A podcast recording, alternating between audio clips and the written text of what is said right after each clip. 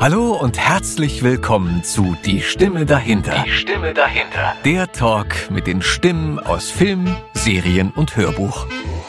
Hm, man muss ich erstmal gucken, dass die Oliven hier schnell verschwinden, weil sonst haben wir hier wieder so eine Schmatzgeräusche drauf. Das wollen wir nicht. Aber die sind wirklich lecker, Adam, diese, diese kleinen schwarzen äh, Leckerbissen, die du hier hingestellt hast. Vielen Dank dafür. Sehr gerne, sehr gerne. Wohl bekommst. Dankeschön. Wie geht's dir heute, Adam? Mir geht's gut. Danke der Nachfrage, wie ja. immer. äh, nee, mir, geht, mir geht's gut.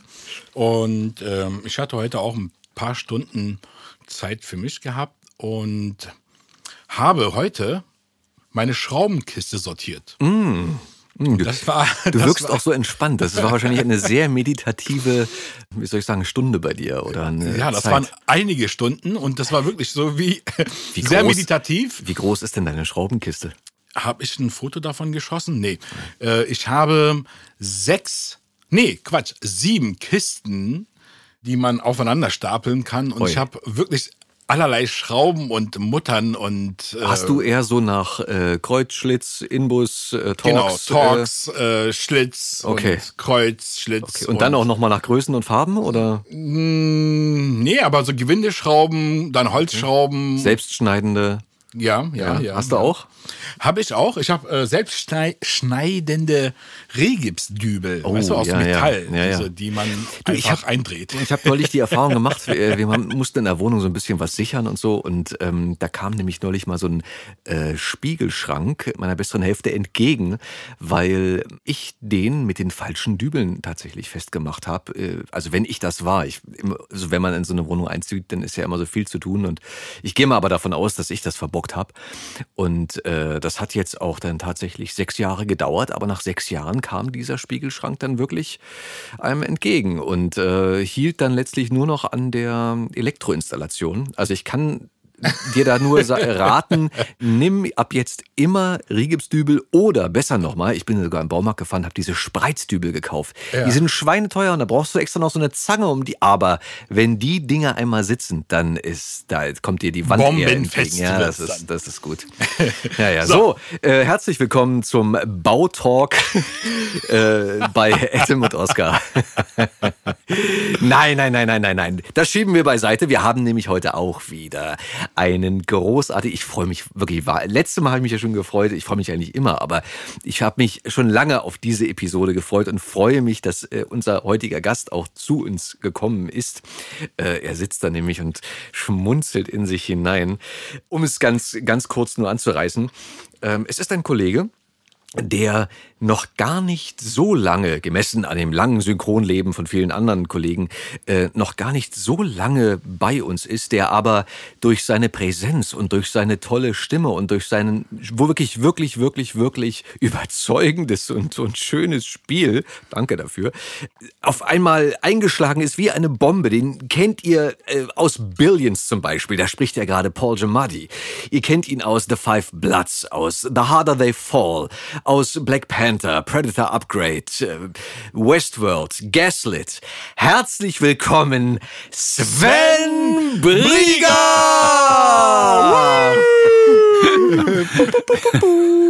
ja, hallo ihr beiden. Und, äh, und was ich natürlich noch vergessen habe in der Antwort ist, von dem ihr noch hoffentlich und bestimmt ganz viel Tolles hören werdet in naher Zukunft, oder Sven? Du meinst jetzt die nächste Stunde, anderthalb Stunden? da hoffentlich auch. Also, Oder noch länger. Ich dachte eigentlich, ich lehne mich jetzt zurück, du erzählst und wir lauschen dir. Aber ich glaube auch in den äh, kommenden Film, Fernseh, Serien und äh, auch Kinoproduktionen, oder? Ja, ja, also ich äh, na, bin jetzt nicht mehr so weit vom Rentenalter entfernt und manch einer fragt dann schon, was machst du denn dann? Und ich sage, okay, Rente, ja, was ist denn das? Also solange ich irgendwie äh, im Kopf klar bin und äh, den Weg zum Studio schaffe, äh, will ich weitersprechen. Da gibt es für mich jetzt gar keinen Grund, irgendwas dran zu ändern äh, im Vergleich zu heute. Insofern, ja, solange ich das kann und solange man mich hören möchte, werde ich das sehr gern weitermachen. Also Sven ist willig. Ich bin willig. genau. Für die, die es hören müssen draußen. Sven, da freuen wir uns, glaube ich. Ich glaube, da kann ich auch im Namen aller, aller Zuhörerinnen und Zuhörer sprechen, dass das äh, sehr wohl in unserem Interesse ist, dass du das lange, lange weitermachst.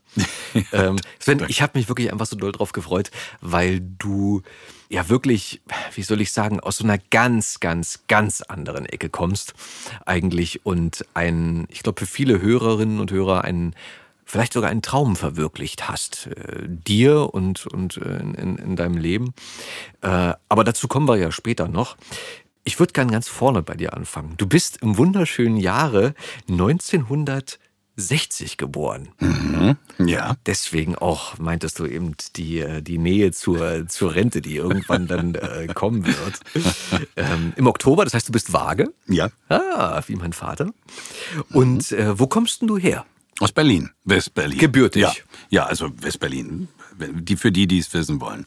Genau, aus dem Westteil der Stadt. Ja, das ist durchaus, äh, wir hatten das jetzt schon öfter, aber dass, dass Kollegen aus Westberlin das halt gerne erwähnen, weil es halt so eine besondere Zeit und eine besondere Umgebung war, oder? Ja, ja ich würde jetzt nicht sagen, dass ich es gerne erwähne. Ich finde es jetzt auch nicht wichtig, das zu sagen, aber ja, natürlich ist es ein Unterschied, ob du im, im, äh, zu der Zeit im Westteil oder im Ostteil der Stadt aufgewachsen bist. Insofern mhm erzählt es schon auch irgendwie, ohne dass du was gesagt hast, ein bisschen was über mhm. dich und deinen Background. Unter welchen Verhältnissen bist du geboren oder hast die ersten Jahre deiner, deiner Kindheit verbracht? Ja, geboren bin ich in Charlottenburg. Das war, ja, da gab es halt so ein paar Sachen, habe ich, also generell muss man sagen, dass ich leider Gottes, das macht mir manchmal auch ein bisschen Sorge, aber das nur nebenbei, dass ich ein schlechtes Gedächtnis habe. Aber ein paar Sachen, die brennen sich dann halt doch auch ein. Zum Beispiel, dass meine Eltern halt in der Witzlebenstraße haben wir gewohnt. Das ist in der Nähe vom Sophie-Charlotte-Platz, Lietzensee, Ufer oder Lietzensee, dieser schöne Park, mhm. den ich viel größer in Erinnerung habe, als er tatsächlich ist. Aber das ist wahrscheinlich so, wenn man als Vier- oder Fünfjähriger da rumrennt äh, dass wir kein Telefon hatten in der Wohnung. Das heißt, wenn es irgendwas Wichtiges gab, wo man dringend telefonieren musste, dann musste meine Mutter oder mein Vater vorne zur Ecke am Sophie-Charlotte-Platz laufen. Das waren vielleicht so 150, 200 Meter entfernt um da zu einer Telefonzelle zu kommen, um zu telefonieren. Ne? Das äh, kann man sich heute gar nicht mehr vorstellen. Absolut unvorstellbar heutzutage. Aber ja, so, so war es halt da. Wie viel, wie viel musste man einwerfen? Ich glaube mich zu erinnern, dass man zwei Groschen, also 20 Pfennig einwerfen genau. musste mhm. zum Telefonieren, ja, für ein mhm. Ortsgespräch. Mhm. Nicht, also innerhalb von Berlin. Für wie lange waren das? War das unbegrenzt? Ich glaube, das war unbegrenzt, ah, okay. ja. Das war ja dann. Flatrate sozusagen. Wahrscheinlich, ja, das war gesponsert, ne? Also okay. als Westberliner ging es einem ja ganz schlecht, weil man, dann braucht es ein paar Vergünstigungen. Aber war das nur in Berlin so? zu der Zeit? Das weiß ich nicht. Das war jetzt ein Scherz, das kann ich gar nicht okay. sagen. Und deine Eltern, Sven? Was haben die gemacht? Mein Vater war Küchenmeister.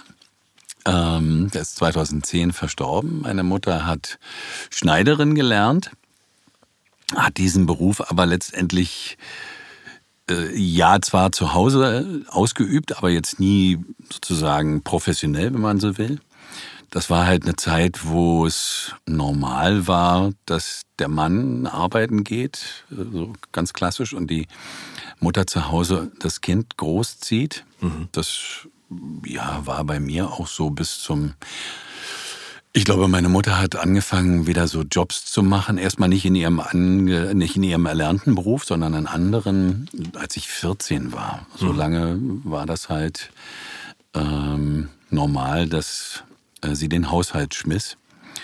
Und ähm, mein Vater das Geld verdient hat. Und das hat damals auch noch funktioniert. Nicht? Das ist ja eine Situation, die man sich heute, also die heute nur noch ganz wenige Familien überhaupt sich leisten können. Leisten können oder vorstellen können, dass einer von den beiden arbeiten geht und eine Familie mit einem Kind äh, ernährt. Mhm. Ähm, der muss dann wirklich schon richtig gut verdienen. Ne? Absolut. Ja, andere Zeit und ähm, mit sieben sind wir dann umgezogen in die Gropiusstadt, naja. die neu erbaute. Und ähm, ja, da habe ich dann den größten Teil meines Lebens verbracht. Tatsächlich, weil ich da auch heute wieder lebe, seit zehn Jahren, wenn ich über, aus meinem, auf meinen Balkon heute raustrete und über die Wiese schaue, dann sehe ich sozusagen das Elternhaus, in das ich 1968, 67, 68 dann eingezogen bin, nachdem wir in die Gruppe Stadt umgezogen sind. Ist verrückt, dass es, glaube ich, wirklich oft der Fall ist, dass man eine Zeit lang weggeht und dann irgendwann später in die Gegend wiederkommt oder Ja. in den Bezirk, wo man, Ja. wo man groß geworden ist. Ja. Wenn man nicht ganz woanders in eine andere Stadt zieht oder so. Aber ich glaube, in, in Deutschland, in Berlin, wenn man aus Berlin kommt, gibt es ja vielleicht nicht oder für viele nicht so viele Alternativen, die die Großstadt lieben und mögen. Und dass das dann passiert, habe ich im, so im schulischen Umfeld bei Freunden viel erlebt, dass sie wieder zurückgekommen sind zu ihren Wurzeln irgendwie. Na, ich bin eigentlich immer in, in Neukölln geblieben. Also bis auf, also geboren in Charlottenburg, wie gesagt, aber dann äh, umgezogen in die Gruppestadt und seitdem dann mit einem kleinen Abstecher nach Treptow, was wirklich ganz dicht an der Neuköllner Grenze dran ist. Also nach, zumindest- nach der Wende dann sozusagen. ja, genau. Ähm, na, aber ansonsten äh, gab es immer nur, nein, das, nee, das stimmt nicht, auch ein kleiner Ausflug nochmal nach Charlottenburg, aber es war auch nur kurz. Aber das ist äh, interessant, ja. Man bleibt so sozusagen in seiner Hood, wie man heute sagen würde. Mhm. Total. Ja. Bist du Einzelkind oder hast du noch Ich bin? Einzelkind, ja. Ja, ja. Ja, ein wohlbehütetes. Also ja, ich denke, ich hatte wirklich ein sehr, sehr, na, ich denke, ähm, na, also das habe ich jetzt deswegen gesagt, weil man ja immer auch ein bisschen vergleicht. Ich hatte eine sehr schöne Kindheit und ähm, ähm, was ich heute schade finde, dass ähm, Entschuldigung, wenn ich jetzt so ein bisschen springe in den Gedanken, aber weil ich vorhin über meinen Vater gesprochen habe, Sehr der gerne. 2010 verstorben ist. Er war zwar Küchenmeister, also ja, Koch halt sozusagen, aber hatte eine große Leidenschaft und das war äh, klassische Musik und äh, Sprechbühne. Und ähm, hatte unheimlich, also er war zum Beispiel bei den Stachelschweinen, Berliner Stachelschweinen, da ist er ein- und ausgegangen, er kannte den Gruner und alle Leute, die da kannten, den Ulrich, der die Programme geschrieben hat. Und ähm, na, das machte ihm eine unheimliche Freude, mit, mit solchen Menschen sich zu umgeben, obgleich er selbst nie jetzt irgendwo Ambitionen hatte, selbst auf die Bühne zu gehen oder zu singen oder solche Dinge zu tun, ne, sondern nur hat gerne Gedichte geschrieben, äh, aber ansonsten hat ihn einfach diese Welt fasziniert. Auch die, äh, auch der Gesang, also jetzt klassische Musik oder oder äh, na, Oper. Aber das ähm, die Entwicklung von mir sozusagen, ne, die hat er eigentlich gar nicht mehr erleben können, weil das war so in den Kinderschuhen, so 2010 habe ich so den ersten Unterricht genommen, also Schauspielunterricht genommen neben meinem alten Beruf und naja, sozusagen jetzt der, der Punkt, wo ich das dann zu meinem beruflichen Lebensmittelpunkt gemacht habe und die ganzen Begegnungen, die ich dadurch haben durfte, äh, na, die, ähm, Hat das hat er gar nicht mehr mitbekommen. Schade eigentlich. Ja. Aber vielleicht guckt er ja von oben zu. Das kann gut sein. Und kriegt das sehr wohl mit. Das Ja. kann man ja nur, nur hoffen in dem Fall. Ja, ja.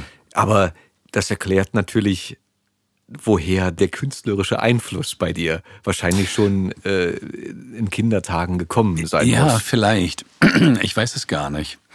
Ähm, möglich, also wa- was äh, meine Eltern versucht haben, also allen voran mein Vater, was ich auch mit meinen Kindern äh, versuche zu tun, Dinge anzubieten. Also das heißt einfach in, äh, ist ins Theater gegangen. Wir waren, ich kann mich erinnern, wir waren in London, waren wir in der Albert Hall und äh, waren in verschiedenen Musicals und Theaterstücken. Und damals als Jugendlicher waren das wahrscheinlich auch zum Teil Sachen, wo ich gedacht habe, äh, naja, hm, weiß nicht.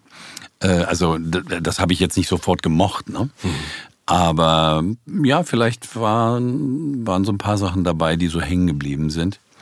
Ähm, obgleich so der Schritt dann in, in, die, in das Schauspiel und in das Sprechen rein mh, dann letztendlich doch aber einen anderen Trigger auch hatte, so einen ganz persönlichen. Und ich glaube, da hatte so die äh, Vergangenheit äh, gar nicht so eine große, äh, gar nicht so eine große, Ro- spielte nicht so eine große Rolle. Okay. Aber nochmal zurück äh, nach, nach Neukölln. Ja, in die, ja, ja. In die Geiles Kinder, Viertel. In die, in die Super. Gegend, ja. Das war ja damals noch eine ganz andere Ecke, oder? Das kann man sagen. Also ich ja. meine, das war in, in, den, in den wilden 70ern sozusagen deine Jugend, deine Schulzeit. Ja. Ja, ja, weil du sagst jetzt wild, ja, da gibt's ja hier, ähm, ähm, Christi, wie heißt der Film? Hilf mir mal, Christiane, Christiane, Christiane F. F, ne? Äh, die hat ja in einer, wenn ich mich jetzt äh, nicht täusche, ist ja in einer Gruppestadt aufgewachsen. Ne? Also spielt ja so im Bahnhof Zoo auch Milieu, aber Trotzdem ist es so, dass ich äh, eigentlich eher so eine Sicht, und meine Mutter beispielsweise ganz genauso habe, sagt, das war alles besser vorher, ruhiger. Na, das ist heute viel schlimmer. Und ähm, meine Erinnerungen sind ähm, eigentlich sehr positiv und wir haben ähm, natürlich auch Blödsinn gemacht in der Gruppe. Was habt ihr denn da so gemacht? Ach, naja, weiß ich nie, keine Ahnung, er will jetzt nicht drüber sprechen. nein, nein, Scherze. Aber Klingelstreich. Klingelstreich und so, so eine Sache. Stadt Ja. war ja, also mein Bruder ging in den 80ern ja. Zur Schule in Gropiusstadt. Grundschule am Regenweiher. Mhm. Ja, sag mir Äh, was. Ja. Johannes, am Ja, ja. Johannestaler Chaussee. Ja, ja, ja. Und dort gab es auch ein Jugendzentrum. Ja. Und der hatte auch da Zeit verbracht, das äh, so nach der Schule, um Hausaufgaben zu machen. Mhm. Und dann gab es dann auch so Koch-AG und hast du nicht gesehen. Und Ja. ich bin auch dort in das Jugendzentrum, bin ich auch gegangen. Und damals war es sehr gepflegt. Also ähm, Ja. wir hatten zu der Zeit in der Emserstraße gewohnt und dort im Vergleich jetzt halt zur Gropiusstadt, also Gropiusstadt war richtig toll. Also wir haben uns halt diese Hochhäuser angeguckt und haben uns so die Frage gestellt, ey, werden wir vielleicht irgendwann auch mal hier wohnen und so weiter. Also das war eine schöne Gegend. ja. So war mein Eindruck Ja. halt in den 80ern. Meine später in den 90ern irgendwann wurde es ja halt dann nach und nach, ja, nahm es halt an Qualität, sag ich mal, ab. Aber damals in den 80ern war es sehr schön. Da muss es Ja. in den 70ern noch äh, moderner gewesen sein. Ja. Ja, also war ja ein Vorzeigeprojekt, wenn man so will. Das ist ja eine große Siedlung damals gewesen, wie heute 50.000 äh, Menschen leben da nur alleine in dem Bezirk. Witzig war übrigens, wenn wir vom, wir haben am U-Bahnhof Johannesthaler Chaussee gewohnt, oder wohne ich jetzt wieder, und wenn wir dann nach Neukölln reingefahren sind, ne, weil du das gerade gesagt also nach Neukölln, es war ja Neukölln, aber äh, nach Na- Neukölln Downtown sozusagen. Mitte, Neukölln. Na, Mitte, also was, Rathaus Neukölln, Karl-Marx-Straße oder so, dann haben wir gesagt, wir fahren mal in die Stadt. Die, diese sechs U-Bahn-Stationen, die es sind, Viertelstunde ungefähr, ne? Dann haben wir gesagt, wir fahren mal in die Stadt. Ja, das war für uns äh, dann die Stadt und wir waren so das, äh, na, äh, der Vorort. Das, Äh, war, das war für zehn Jahre meine Hut. Karl-Marx-Ecke Rollbergstraße. Die Karl-Marx-Straße war zum Beispiel eine tolle Shoppingmeile. Also das war ja wirklich Ja. sehr, sehr gepflegt. Das Hertie-Kaufhaus dort auf ja, der ja, Ecke. da hat mein Vater Fresse. gearbeitet, ein paar Ach, Jahre als was. Küchenchef.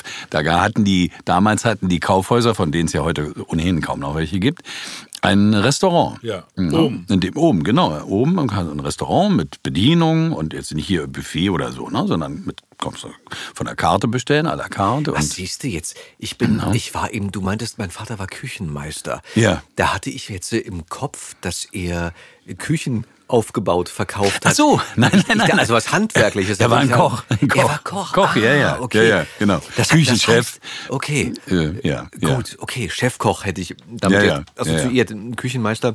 Aber äh, das ist wahrscheinlich nur meine, meine, wie sagen wir, mein, mein Lack of Bildung. Alles gut. Ein Küchenmeister kann halt, ist ein Koch, der die Qualifikation hat, andere Köche auszubilden. Ein Meister halt, ne? So Alles wie klar. ein Kfz-Meister oder Ja. sowas, ne? Das ist äh, der, der Unterschied, ja. Ja, Der ja. Groschen war ein bisschen eckig bei Oskar. Ja, ja, das ist, äh, das war heute auch schon ein langer Tag bei mir gewesen. Ich muss heute schon sehr früh aufstehen. Und ähm, ja, ja, deswegen. Ja, nee, aber aber, so, so lernt man was dazu. Nicht, warum ist das, warum sage ich das? Was hat sich doch einiges so zum Nachteil geändert für mich jetzt gar nicht jetzt wegen der Leute unbedingt, aber wenn du, wenn ihr die Gegend kennt, dann kennt ihr auch dieses kleine Einkaufszentrum, was es damals gab. Es gab ja mehrere oder gibt mehrere immer noch. Das erkennst du heute nicht mehr. Das, da sind die Gropius-Passagen dann drüber gebaut worden, ne? in mehreren Etappen. Und ähm, nur so ein Beispiel in der letzten Phase jetzt äh, hat der irgendwie der Käufer gewechselt, äh, der Besitzer gewechselt vielmehr, ist verkauft worden. Äh, gibt so einen Fischladen, Kropp, und da konntest du Menüs kaufen. Ne? Hast dann Fisch und äh, einen Salat der Wahl und noch ein Getränk. Und dann hat das ganze Menü, ich sag jetzt mal, acht Euro gekostet. Ne? Und nachdem sie dann renoviert haben, musste der Laden umziehen. Okay, anderer Platz, gut. Aber dann gab es diese Menüs nicht mehr. Und äh, insgesamt, wenn du das der gle- gleiche dir zusammengestellt hast, dann warst du eher so bei 12, 13 Euro. Ne? Was ja ein kleiner Und, Unterschied und die ist. haben, ja, und dann haben die gesagt, das, das machen wir nicht mehr, weil niemand kauft ein Menü für 13 Euro, das ist viel zu teuer. Also verkaufen wir die Sachen einzeln. ähm, worauf ich, will ich hinaus, die Quintessenz ist, ähm, du hast das gleiche Produkt und da liegt jetzt so vielleicht ein halbes Jahr oder ein Jahr dazwischen. Es ist der gleiche Fisch, der gleiche Salat und du bezahlst 50 Prozent mehr. Und warum bezahlst du diese 50 Prozent mehr? Nicht, weil die Qualität irgendwie anders oder besser ist, sondern weil irgendein Dub der dieses Ding gekauft hat, äh, natürlich das wieder reinholen will und daran Geld verdienen will. Ja, also ja, das, das ist halt Kapitalismus. Ich wollte gerade sagen, und, das haben wir ja, und erleben wir ja dieses Jahr. Ja, das ist ja jetzt kein, Mannig, mannigfaltig, kein Einzelfall, nicht? Aber das ist so, da muss ich, da stelle ich dann fest, das ist für mich so als der Endverbraucher ist das überhaupt kein Mehrwert. Mhm. Im Gegenteil, es ist mir scheißegal, wo ich den vorher gekauft habe. Den Fisch war genauso gut, ne? war genauso gemütlich oder ich habe ihn mit nach Hause genommen, was auch immer. Ne? Es ist einfach nur teurer geworden. Ne? Dein Geld ist ja nicht weg. Es ist ja nur woanders. Ja, es, es tut was Gutes, super. Kannst du dich noch daran erinnern, was vor den Gropius-Passagen da auf dem Gelände stand? Vor den Gropius-Passagen? Also als es noch nicht Gropius-Passagen waren? Ja. Naja, gut, es gab, äh, es gab, äh, das sah so aus, dass du das, ähm, den U-Bahn-Eingang, das war ein separates Gebäude, ne, mit der, auf der Rückseite waren die, die Busstationen. Dann gab's, dann war dazwischen Leerfläche und dann fing erst das Einkaufszentrum an großer Parkplatz außen und so weiter, aber. Da gab es die größte Woolworth-Filiale. Ach so, ja, mit Möbelhaus. Ja. Woolworths Möbelhaus, ja. Woolworths gibt es aber immer noch dort. Das ist die, der einzige Laden, bei dem du normale Sachen kriegst wie Wolle oder äh, eine Nadel oder ein Nagel. es ist, also ja, wenn du so eine Sachen, so eine profanen Sachen kaufen willst, vielleicht hast du Glück, kriegst du bei Kaufland. Aber ansonsten hast du halt nur irgendwelche Fashionläden. Ne? Also, na gut, aber, aber jetzt, ich merke, wir schweifen du bist, ab. Du bist sehr bodenständig groß geworden. naja, weiß ich nicht, aber ja, ja, vielleicht, aber ähm, das ist halt dann so ein bisschen traurig, finde ich, wenn man das sieht, dass das so, ja, dass äh, Dinge passieren, die für uns so als Menschen, finde ich, jetzt nicht irgendwie eigentlich von Vorteil sind, aber nur für einen ganz kleinen Teil ja, ja. von Menschen. Ja, das ist so. Ja. Und da bist du aber komplett zur Schule gegangen? genau, da bin ich zur Schule gegangen. Dein Abi gemacht auch? Oder? Nee, das konnte man jetzt, also doch hätte man da auch machen können, aber ich bin in einer Albert-Schweitzer äh, Albert-Schweitzer Gymnasium gewesen, das ist am Hermannplatz, also jetzt auch nicht weit weg, auch Neukölln. Hab da mein Abi gemacht und ähm, Hast du äh, ein gutes Abi gemacht oder? Es war eine glatte 2, also war okay. Also gut. Ja, gut, ja. gut ja. ist eine 2. Ja, also heute, glaube ich, würde man auf so ein Zweier-Abi irgendwie denken, naja, was ist mit dem passiert? Hat er keinen Bock gehabt? aber, Meinst du? Ich weiß. weiß ich nicht. Also, aber damals war es halt auch so, dass äh, der Druck war halt auch nicht, also was heißt der Druck? Es war relativ einfach dann ein Studium zu wählen und später einen Job zu kriegen. Das, äh, der Arbeitsmarkt war ja viel hungriger noch mhm.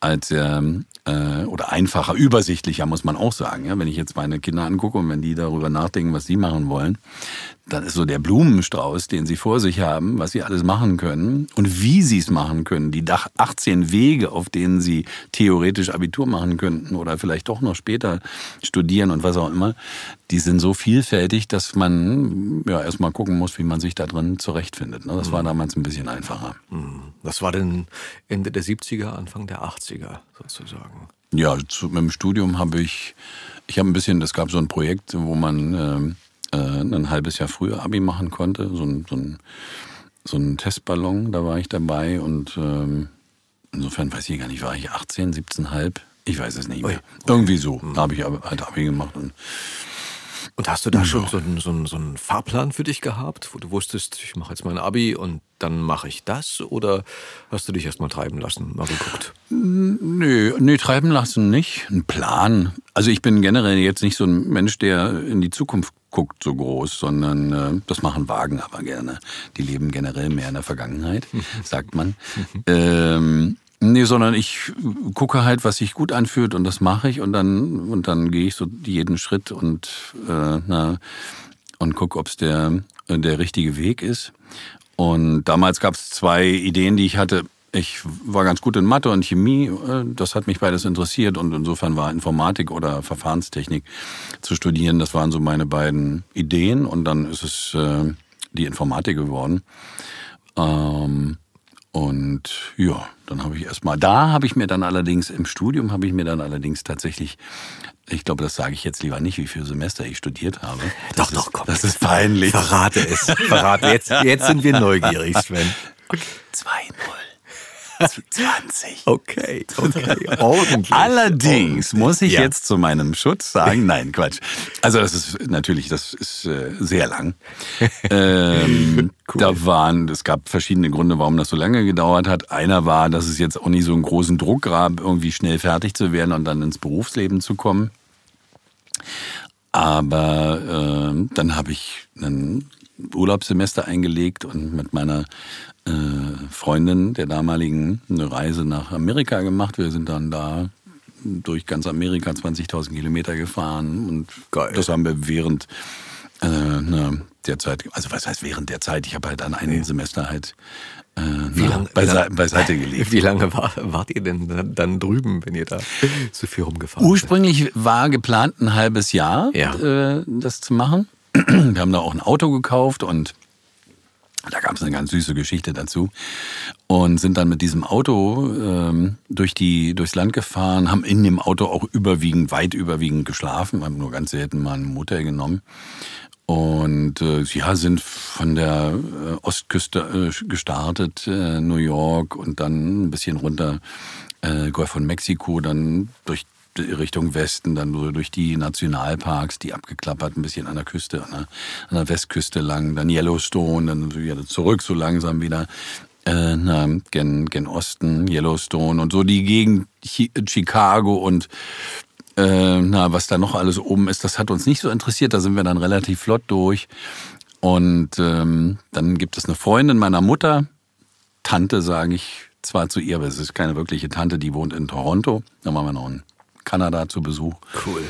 Ja, und das hat dann insgesamt ein Vierteljahr gedauert. Da hatten wir dann die äh, rund 22.000 Kilometer runter und sind dann am Ende tatsächlich deswegen zurück, weil das Geld ein bisschen eng wurde. Wollte ich gerade fragen, wie habt ihr das finanziert? Ja, naja, wir haben gespart halt vorher und ähm, das teuerste interessanterweise war, obwohl das ja spottbillig war im Vergleich zu deutschen Verhältnissen, das Benzin.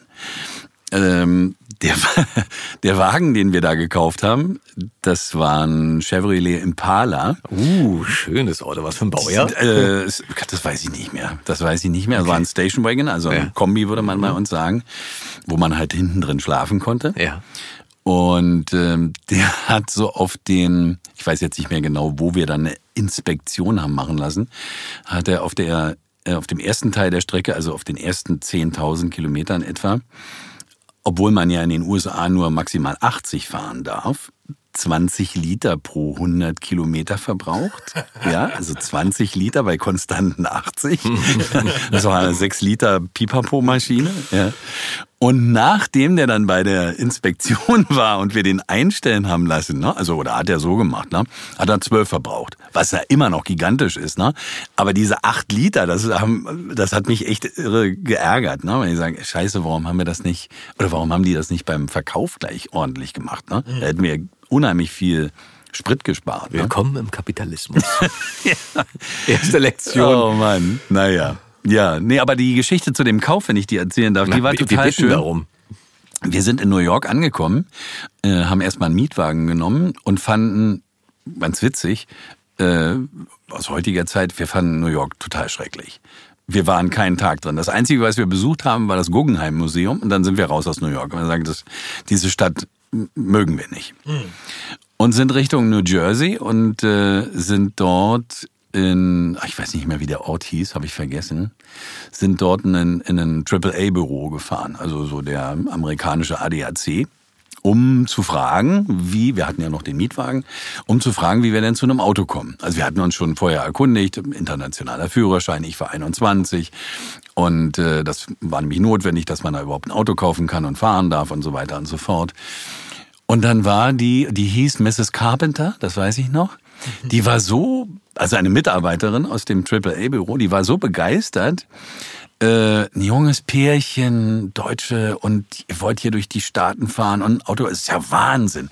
Ihr kommt jetzt erstmal mit zu mir nach Hause heute Abend. Und zwar so lange, ihr dürft bei uns wohnen, so lange, bis wir das Auto haben und ihr dann losfahren könnt. Und dann haben wir, die hatten ein Riesenhaus und dann hatten die so ein, ja, wir würden vielleicht sagen Souterrainwohnung, aber eigentlich war das ein separates Haus, kannst du sagen. Riesenwohnung. Da durften wir wohnen und sie hatten natürlich auch mehrere Autos. Den Mietwagen konnten wir weggeben. Sie haben uns ein Auto von ihren gegeben. Ist das toll. Das ist super. Das ist aber sehr. Wir kannten, wow. wir kannten Ja. die nicht. Ne? Das war eine völlig Fremde für uns. Und äh, wir durften also bei ihr wohnen. Das war dann, ich würde sagen, so ein Zeitraum von vier, fünf Tagen. Vielleicht war es auch eine Woche, das weiß ich nicht mehr so genau. Und sie hat uns dann, dann haben wir halt nach dem Auto gesucht, haben ein bisschen da noch geguckt in New Jersey, in der Gegend und ja, und dann sind wir dann irgendwann, hat uns mit der Versicherung geholfen und dann sind wir dann irgendwann los und haben unsere Tour gemacht. Auf dem Rückweg sind wir dann wieder zu ihr gefahren, um das Auto dann zu verkaufen. Und äh, da hat uns noch der Versicherungsagent ein bisschen über die äh, über den Tisch gezogen, so dass wir dann, wir waren vielleicht vier Wochen in Deutschland, wieder einen, einen Brief mit einem Scheck bekamen, weil als wir ihr dann erzählten, was wir an Geld zurückbekommen haben, weil wir die Versicherung länger bezahlt hatten, als wir sie in Anspruch genommen haben, sagt sie, das kann nicht stimmen. Und lange Rede, kurzer Sinn, sie hat dem nochmal die Pistole auf die Brust gesetzt und wir haben einen Check von irgendwie 100 Dollar nochmal bekommen, die sie ihm dann nochmal zusätzlich aus den Rippen geleiert hat. Von Prudential. Ich weiß noch den Namen der Versicherung. Und äh, also das war, war so ein so ein Wow-Erlebnis. Ähm, also, also auch heute auch noch als, als äh, na, äh, das ist ja nun schon 40 Jahre her. Aber auch damals für uns als junge Menschen war das krass, ne? Sowas äh, haben wir uns jetzt, also das hat uns wirklich äh, total, also war total schön, hat uns total überrascht und ähm, na, Hast du noch ein Foto aus der Zeit mit dem Auto? Ja, da gibt es ganz viele Fotos. Wir haben hunderte von Fotos gemacht. Und irgendwann, das war so ein, so ein olles Grün. Also er war okay, der Wagen, ja. Äh, na, und das war aber so ein olles, langweiliges Grün. Und irgendwann habe ich zu meiner Freundin gesagt, weißt du was, lass uns den doch ein bisschen aufpeppen. Und dann haben wir, dann hat Sven, dann hat Sven so lauter Sprühdosen gekauft im, im Supermarkt. Und dann habe ich immer, wir hatten ja viel Zeit, ne? Und dann habe ich immer, äh, na, äh, so zwischendrin habe ich am Anfang, genau, am Anfang wollte ich sehr ordentlich machen und dann habe ich äh, na, dann angefangen, den Wagen zu lackieren. Ja. Ja, ich male Gänsefüßchen in die Luft. Und irgendwann, weil das Ding ja so riesengroß ist, dann habe ich gemerkt, naja, boah, ey, das ist aber ganz schön, das braucht aber, ja. ähm, na, und außerdem ist es auch teuer, weil dann brauchst du ziemlich viel Farbe für Oh so, ja, ein, oh so ein ja. Riesenteil. Dann habe ich irgendwie so zwei Dosen in die Hand genommen und so über Kreuz und so. Und äh, also dann wurde es mehr so Flower Power. Makramee. Äh, Was den Verkaufswert dann, als die gesehen, als die Frau Carpenter das gesehen hat, hat sie die Hände über dem Kopf zusammengeschlagen und gesagt, was hast du denn da gemacht? Die wusste ja, wie der Wagen vorher aussah. Und das hat den Verkaufspreis dann auch ein bisschen äh, na, gedrückt, aber musste sein. Ja. Hattet ihr danach noch weiterhin Kontakt? Ja, allerdings äh, würde ich sagen, jetzt vielleicht drei, vier Jahre und dann ist das irgendwo im Sand Abgerissen. verlaufen. Ich kann dir auch gar nicht mehr genau sagen, warum, weil was war das? Da wir, dann wäre das so ungefähr 1984 gewesen. Ja, aber da habe ich äh, immer noch studiert. ähm, also die Arbeit, darauf wollte ich hinaus, oder Kinder konnten nicht der Grund sein. Ich weiß es nicht. Nein, aber wir haben uns dann aus dem Auge verloren. Und ähm, ja, den vermutlich Augen, lebt sie auch gar nicht mehr, weil ja, sie war ähm, ja damals bestimmt. Obwohl, weiß ich nicht. Also vielleicht so Mitte ältere Lady 40. sein. Ja, so alt war sie noch nicht. Also insofern war sie vielleicht so, sagen wir mal, 25 Jahre älter als ich. Also theoretisch könnte sie sogar noch leben. Aus der damaligen Sicht äh, sehr alt, aus der heutigen Sicht war eine, eine normale junge Lady eigentlich. Sven, Ja. ähm, aber was, wie, wie habt, äh, was hast du, wenn du die ganze Zeit oder die ganze Zeit, die, diese, diese Studiert paar hast. Semester studiert hast, was Wenn du dein ganzes Leben lang studiert hast, Sven. Womit hast du deinen Lebensunterhalt verdient? Deine Miete bezahlen können, dein, dein Essen. Was hast, wie hast du das gemacht? Also ich hatte sehr großzügige Eltern, die äh, na, mich unterstützt haben. Und ich habe aber auch, ich weiß gar nicht, ich denke mal so ist es mit dem 17. Lebensjahr, 18. Lebensjahr beginnt, in einem Sportcenter gejobbt. Äh, Tennis- und Squash-Center. Habe zu der Zeit auch ähm, beides selbst gespielt und habe da im Restaurant gearbeitet als Bedienung, als Koch, ähm, habe Tennisunterricht gegeben, Squashunterricht gegeben, also so ein bisschen Mädchen für alles. Cool. Und das habe ich sehr lange gemacht, also ich glaube annähernd bis zum Ende meines Studiums, was ja, was wir wissen, sehr lange gedauert Ja, hat. Um das nochmal zu betonen. Wenn das, wenn das für dich ein, äh, wie soll ich sagen, ein, ein gutes Leben war, wonach es ja klingt. Also ich meine, wenn du da äh, angesehen bist und gute Arbeit machst, du lernst bestimmt viele nette Menschen kennen, Männer wie Ja, Frauen, ja, ja, äh, zu der Zeit. Und ähm, ich weiß ja nicht, wie das bei dir war, aber es, es kann ja auch durchaus sein, dass du die ein oder andere nette Bekanntschaft äh, gemacht hast. Dort. Also ich habe da meine erste Frau kennengelernt. Und ähm, also nicht als Squash- oder Tennislehrer, aber ja, die habe ich da kennengelernt, als ähm, Gast sozusagen. Mhm. hast du sie bedient? Ja, ja, Ja. sie war beim bei einer Betriebssportgruppe. Ah, sie hat okay. äh, damals bei Philip Morris gearbeitet Ja. und äh, die hatten eine Be- Betriebssportgruppe im Squash und ja, da haben wir uns kennengelernt. Und einen der beiden Pächter von damals, das war halt äh, verpachtet, äh, das Restaurant, äh, mit dem habe ich immer noch Kontakt. Also wir treffen uns so einmal im Jahr und gehen Bier trinken. Cool. Ja, wir kennen uns immer noch. Wir machen immer noch das eine oder andere miteinander. Schön. Und dann hattest du, warst du studierter Informatiker. Genau, ja. Das Diplom-Informatiker heißt, sozusagen. Diplom-Informatiker. Genau. Ja, Okay. Ja. ja. Wie ging es dann weiter? War, wusstest du denn schon, wo du arbeiten möchtest? Oder was du mit dem, mit dem Wissen, mit dem Studium machen möchtest? Ja, also das hat sich dann, also ich hab, hatte zum Schluss dann im Hauptstudium einen Schwerpunkt Datenbanksysteme und ähm, habe dann bei Nixdorf damals angefangen. Das Siemens war- Nixdorf, war Siemens, das so ein- nee, damals war es noch Nixdorf. Ah, nur, Nur Nixdorf only. Und Stand ähm, auf den, als ich Informatikunterricht hatte, stand das auf den Rechnern drauf, äh, auf den Monitoren oder auf den Rechnern. Siemens. Nixdorf? Ja, genau. ja, das war später dann, ja. Ja. Ja. Ja, Als es ihnen nicht mehr so gut ging, zu dem Zeitpunkt ging es ihnen noch sehr gut. Mhm.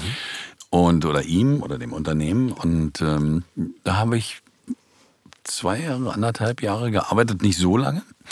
Und ähm, ja, habe dann gewechselt zu mit anderen Kollegen zusammen sogar. Also es ja, war ein relativ kleiner Markt. Ne? Das ist, äh, na, gab es noch nicht so viele Unternehmen im EDV-Bereich. Und bin zur Lufthansa Systems, beziehungsweise nannte sich damals anders, Lufthansa Informationstechnik. Das war eine, eine Kooperation der PSI, das ist ein Softwarehaus in Berlin oder nicht nur in Berlin, ein großes Softwarehaus in Deutschland, auch heute noch, und der Lufthansa. Und die hatten ein, ein äh, IT-Unternehmen gegründet in Berlin, wo sie sicherlich auch ein paar äh, Berlin-Förderungen abgreifen wollten. Das war wahrscheinlich der finanzielle Aspekt, dann bei der wirtschaftliche. Und ansonsten haben wir halt Software für den Aviation-Bereich gemacht, für den äh, na, Bereich von für Fluggesellschaften. Wann war das? Da habe ich angefangen 89, glaube ich. Ja, 89. Noch vor der Wende oder gerade so? Ja, Ja. Wendezeit. ja, ja, 89. Okay, und dann warst du ja, du hast ja vorhin schon erwähnt, dass du 2010, als dein Vater starb, gerade so im Umbruch warst. Also das heißt, du hast da fast 20 Jahre ähm, in, dem, in dem Bereich gearbeitet dann. Oder bei der, bei der Lufthansa. Also äh, tatsächlich, also ich gab es eigentlich streng genommen, gab es bei der Lufthansa Systems oder Lufthansa gab es zwei Phasen. Ich habe, äh, muss jetzt überlegen, 97 bis 97 habe ich dann gearbeitet in der Firma, in der Berliner Firma.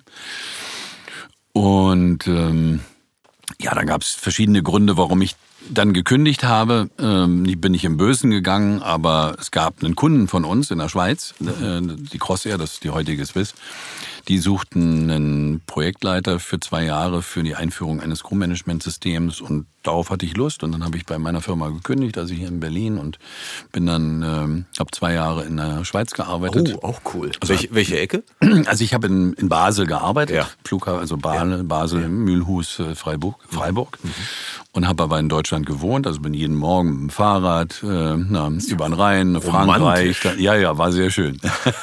habe da vier Tage in der Woche gearbeitet, bin dann immer wieder zurück. Das klingt eigentlich auch alles nach so einem wirklich so ein Traumjob, nach dem sich bestimmt viele die, die Finger lecken oder geleckt haben zu der Zeit. Ich, Im heutigen Kontext kann ich es nicht beurteilen, ja. aber es klingt sehr, sehr gut.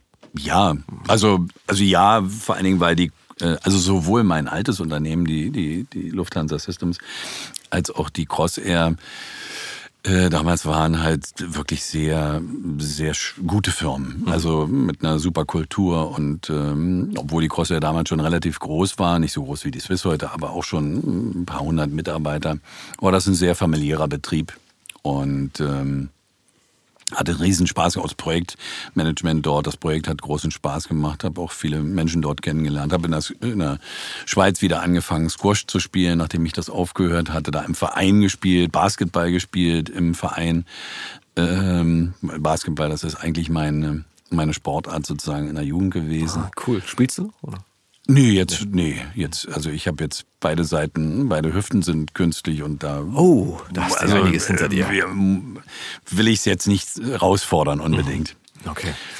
Ja, nee, und dann bin ich wieder zurück, äh, als das Projekt dann fertig war. Also das war klar, dass es begrenzt äh, ist und da der Lieferant sozusagen, den wir damals beauftragt haben, in meiner Rolle als Projektleiter dort für die Schweizer Firma, für die Schweizer Fluggesellschaft, meine alte Firma war, äh, wobei man dazu sagen muss, das äh, na, war jetzt nicht irgendwie ein, ein Schmuh, sondern es gab halt einen Auswahlprozess und tatsächlich war ich derjenige, der als der Projektleiter für eine schwedische Firma optiert hatte. Äh, na, und, äh, aber das Gros der, äh, na, der restlichen Fachabteilung hat sich halt für das Berliner Unternehmen entschieden. Und so, na gut, wunderbar, dann machen wir das halt mit meinen alten Kollegen.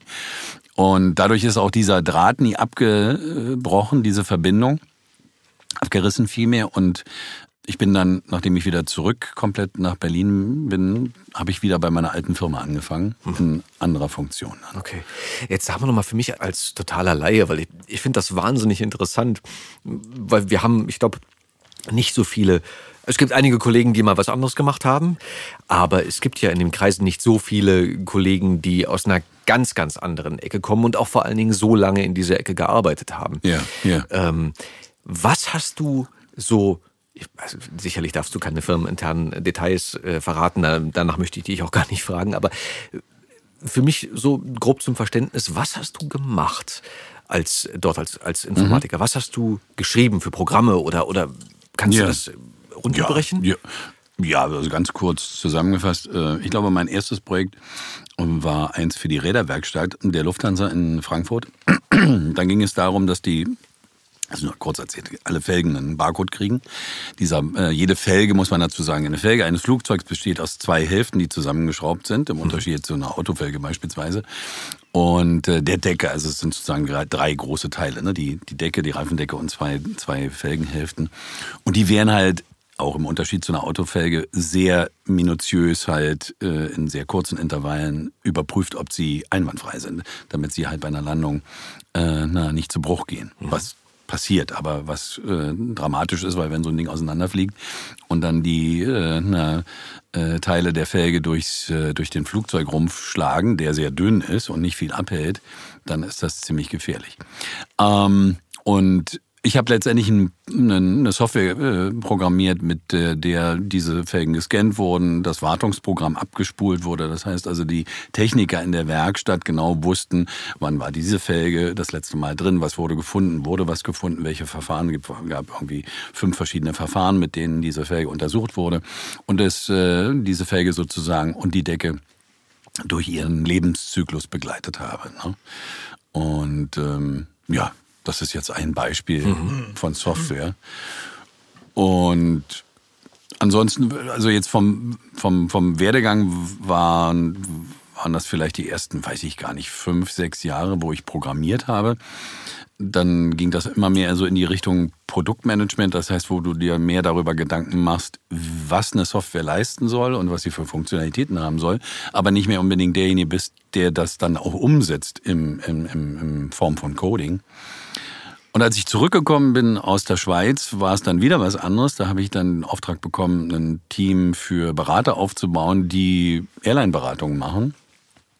In und welchem Bereich Beratung? Operations, also das heißt alles, was mit dem Tagesgeschäft äh, na, der Flugzeuge zu tun hat.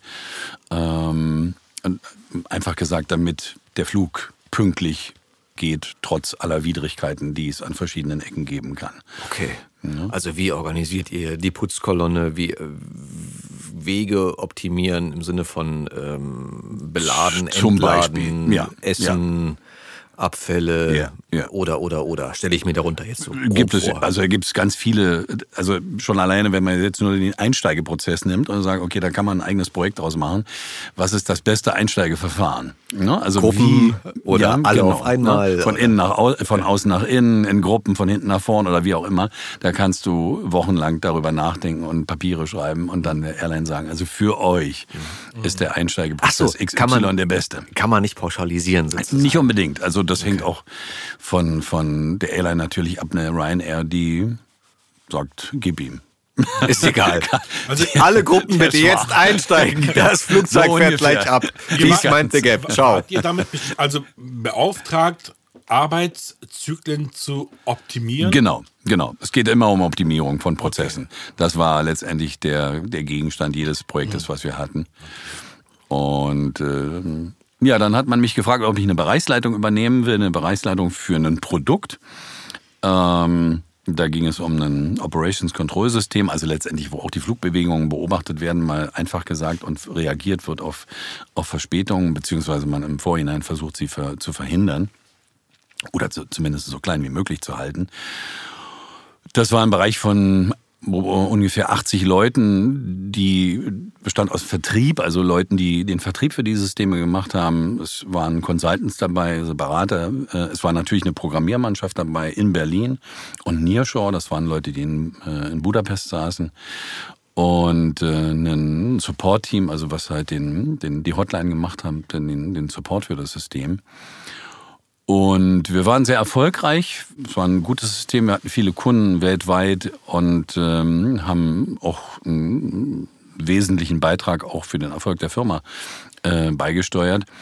Aber wie es halt so oft, oft so ist, wir waren ein relativ kleines Unternehmen, weniger als 200 Leute und ähm, dann äh, passiert es sehr schnell, dass dann halt, äh, auch wenn man ein bestimmtes Naturell hat, sage ich mal, äh, der Tag halt nicht acht, sondern eher zwölf oder 14 oder 16 Stunden hat. Mhm. Und du mit acht oder 900 Überstunden am Ende des Jahres nach Hause Boah. gehst.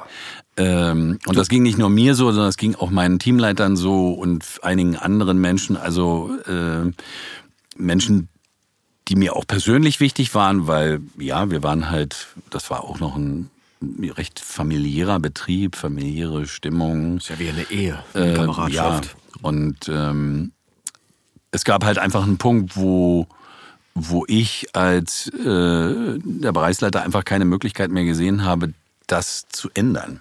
Also ja, es gab immer wieder natürlich Versuche. Jetzt also weniger für mich, sondern also vor allen Dingen für meine Mitarbeiter.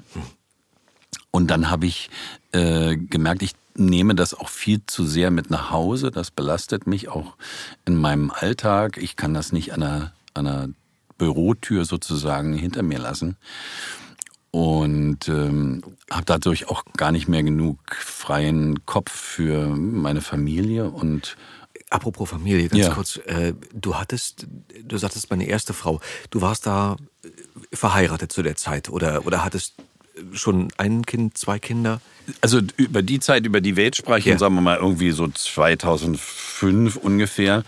Also ich habe insgesamt vier Kinder, eins ja. aus der ersten Ehe und äh, drei aus der zweiten und ähm, mein ähm, mittlerer Sohn, der ist 2005 geboren. Also mhm. okay. je nachdem, wo wir jetzt reinpieken, hatte ich da drei Kinder zu das dem heißt, Zeitpunkt. Ich ne? wollte gerade sagen, zu dem Zeitpunkt, äh, wo die mhm. berufliche Belastung so stark war, dass du jeden Tag zwölf Stunden Schichten schiebst oder so, mhm. hast du mhm. auch schon drei Kinder gehabt. Und ja, ja wobei ich jetzt, genau, jetzt, wenn ich drüber nachdenke, der, der Punkt, wo ich, wo ich gesagt habe, ich möchte das nicht mehr machen, der war früher, der kam früher, nämlich als meine Tochter geboren wurde, das war 2003. Mhm.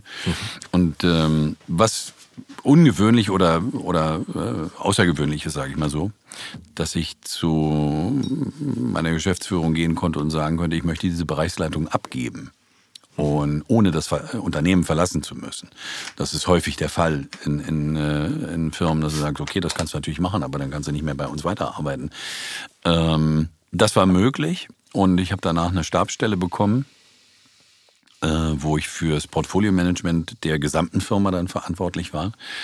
Aber das war der Hauptpunkt oder der, der Cut, der mich dann auch letztendlich auf diese Schauspielschiene, das dauerte zwar noch ein paar Jahre, aber dann dahin gebracht war. Hat also letztendlich der, der Punkt, das ist, ähm, ich muss was machen, das geht so nicht weiter. Das war eigentlich schon lange überfällig, äh, beruflich, damit ich halt einfach für mehr Mensch sein kann, sage ich Wie mal. ging es dir psychisch zu der Zeit?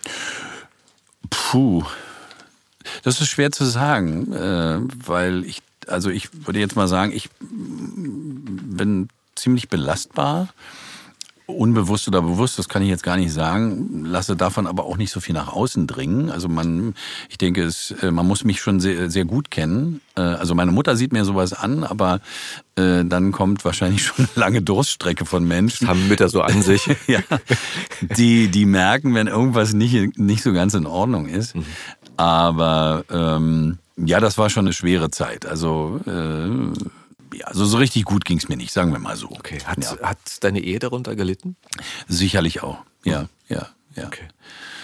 Ähm, also ja, ähm, das hat sie. Und ähm, nach diesem Schritt, diesem Rückschritt in der Firma, habe ich Ja. dann eben halt mehr Zeit gehabt und mehr Zeit für die Familie. Und dann kam aber auch irgendwann der Punkt, wo ich gemerkt habe, naja gut, das ist schön, aber ich brauche halt auch irgendwie vielleicht ein bisschen mehr Zeit wieder für mich. Ich habe zu dem Zeitpunkt keinen Sport mehr gemacht, ich hatte kein Hobby eigentlich. Ich habe halt gearbeitet, bin nach Hause gekommen, habe gegessen, ein bisschen auch was mit den Kindern gemacht und dann bin ich ins Bett gegangen. Ne? Und nächsten Tag wieder das, das gleiche Spiel. Wie gesagt, dann war es weniger Arbeit und ich hatte mehr Zeit für die Familie, aber so für mich habe ich gar nichts gemacht. Und dann dachte ich, okay, ja, Sport, ja, weiß ich nicht. Äh, na, das war dann so etwa 2004. Äh, war jetzt nicht uralt, aber hatte ich irgendwie keinen Bock drauf. Und dann habe ich nach einem Hobby gesucht und dann ist es irgendwie aufs Sprechen gekommen. Und ähm, dann. Bin ich ja gespannt, wie du hobbymäßig angefangen hast zu sprechen. Naja, das, meine aller- allererste Begegnung äh, war aus dem Internet rausgesucht. Ich hatte irgendwie keine Kontakte zu, zu, zu solchen Menschen sozusagen. Ähm, äh, Katharina Koschny. Und ich bin halt zu ihr mit dem Ziel äh, zu, weil ich, also bei der Punkt war, wenn ich jetzt irgendwie was machen wollte, also dass ich was machen wollte als Hobby, aber schon auf der anderen Seite ernsthaft und wenn mir jetzt jemand sagt, der Ahnung davon hat, der aus dem Metier kommt, Sven, das ist ja schön, du liest auch ganz nett, aber äh, ja, mach irgendwie weiter auf Weihnachtsfeiern oder sonst wo oder Geburtstagen, aber das ist jetzt, also zu mehr reicht das nicht, ne? Und dann haben wir da zusammengesessen eine Stunde und eigentlich hat sie mir jetzt nicht wirklich da äh, geantwortet auf die Frage, ist das jetzt was? Ist da Potenzial? Ähm, na, aber trotzdem war das sehr schön, was sie gesagt hat. Sie hat zwei Sachen gesagt. Wenn du das möchtest, dann kannst du das und dann mach das. Ja, also wenn man anschaut, was sie auch gemacht hat, alles, dann passte das sehr gut. Ich kannte sie damals ja noch nicht. Also letztendlich der Wille. Wenn der Wille da ist, die Leidenschaft da ist, dann, dann gelingt das. Und du musst Schauspielunterricht nehmen, wenn du sprechen willst. Und dann sage ich, okay, gut, alles klar. Und dann habe ich angefangen bei der Volkshochschule. Und mein allererster Kurs war bei Valentin, jetzt werde ich ihn wahrscheinlich nicht ganz richtig aussprechen, Platarianu. Das ist der Vater von Anna Maria, oder war, er ist verstorben mittlerweile, der Vater von Anna Maria Lara, äh, der Schauspielerin. Und äh, da habe ich jetzt nicht viel über Schauspiel gelernt, aber der war total witzig und unterhaltsam. Die Volkshochschulkurse waren toll. Ich habe zwei Jahre, zwei Semester sozusagen bei ihm belegt. Und das war richtig, das war richtig dufte. Mal wieder studieren. Erzähl, was, was ja, hast du- der hat halt viele Geschichten erzählt, Ja, klar. also Anekdoten Ja. und der hat das halt unheimlich Großartig. Äh, na, super gemacht Ja. und Was hast du mitgenommen aus dem Kurs? Eigentlich, also waren nette Abende. Also du hast gemerkt, okay, die Schauspieler, so ganz, lustige Menschen, unter Umständen, da kann man, kann man nett zusammensitzen und das eine oder andere Bier trinken. Es, waren, es waren auch ein paar schöne Erlebnisse der Art dabei. Ich kann mich an eine Sache erinnern, da hatten wir halt eine Aufgabe, dass wir was spielen sollten, was ähm, improvisieren sollten. Und die Aufgabe war, ähm, mal sehen, ob ich das jetzt zusammenkriege, ist sozusagen, ja doch, sie war in etwa so formuliert, mach es so einmal, also du machst es zweimal. einmal so gut, wie du dir das irgendwie vorstellen kannst, diese Figur. Und dann mach's richtig kacke. Ja? Mhm. Okay. Und dann hatten wir einen in der Klasse, der war wirklich, also wenn man irgendwie ein bisschen Selbstbewusstsein irgendwo braucht, mal, dann konnte man zu dem gehen, konnte, der hatte so viel davon, da, da konntest du dir was borgen, ja. Der war, der hat dann seine beiden Dinger gemacht, ja. Und ähm, alle waren der Meinung, dass wo er eigentlich so kacke sein sollte, war so einigermaßen. Das war ganz witzig zumindest. Und das, wo er es richtig gut machen wollte, und er war voll davon überzeugt, dass er die beste schauspielerische Leistung da abgegeben hat, das war grausig. Ja? Okay. Und also, ja, so eine Geschichten ja. gab es da zu erleben. Und insofern war das war das ein schöner Einstieg. Ja. Auf welcher Volkshochschule war das? Ach Gott, wo waren wir? In Charlottenburg, glaube ich, irgendwo. okay. Also, aber vielleicht gibt es da mehrere, weiß ich nicht. Aber nee, ich glaube, das war, oder was heißt nee, ich glaube, das war in Charlottenburg, ja. Und ja. hast du zwei Semester gemacht und hast dann gemerkt, dass will ich oder? Nee, das war nee, das war noch nicht der Punkt. Ich habe dann noch weiter noch zwei andere äh, na, ähm, Semester bei einem, kriege ich jetzt nicht den Namen zusammen, das ist eine Schauspielerin gewesen und Regisseurin gemacht. Da fing das andere interessanter zu werden. Mhm. Und Hast du privat, Entschuldigung, äh, privat gearbeitet mit ihr oder? Nö, äh, auch, äh, auch in der Volkshochschule noch. Okay. Und dann habe ich, ich weiß ja nicht mehr auf welche Weise, äh, Karin Seven kennengelernt. Ähm, und das war eine Method Acting Klasse. Äh, na, und die habe ich drei Jahre lang besucht. Einmal in der Woche, einen Abend das war so der Punkt, das ist immer die gleiche Geschichte, äh, die ich dann in dem Zusammenhang erzähle.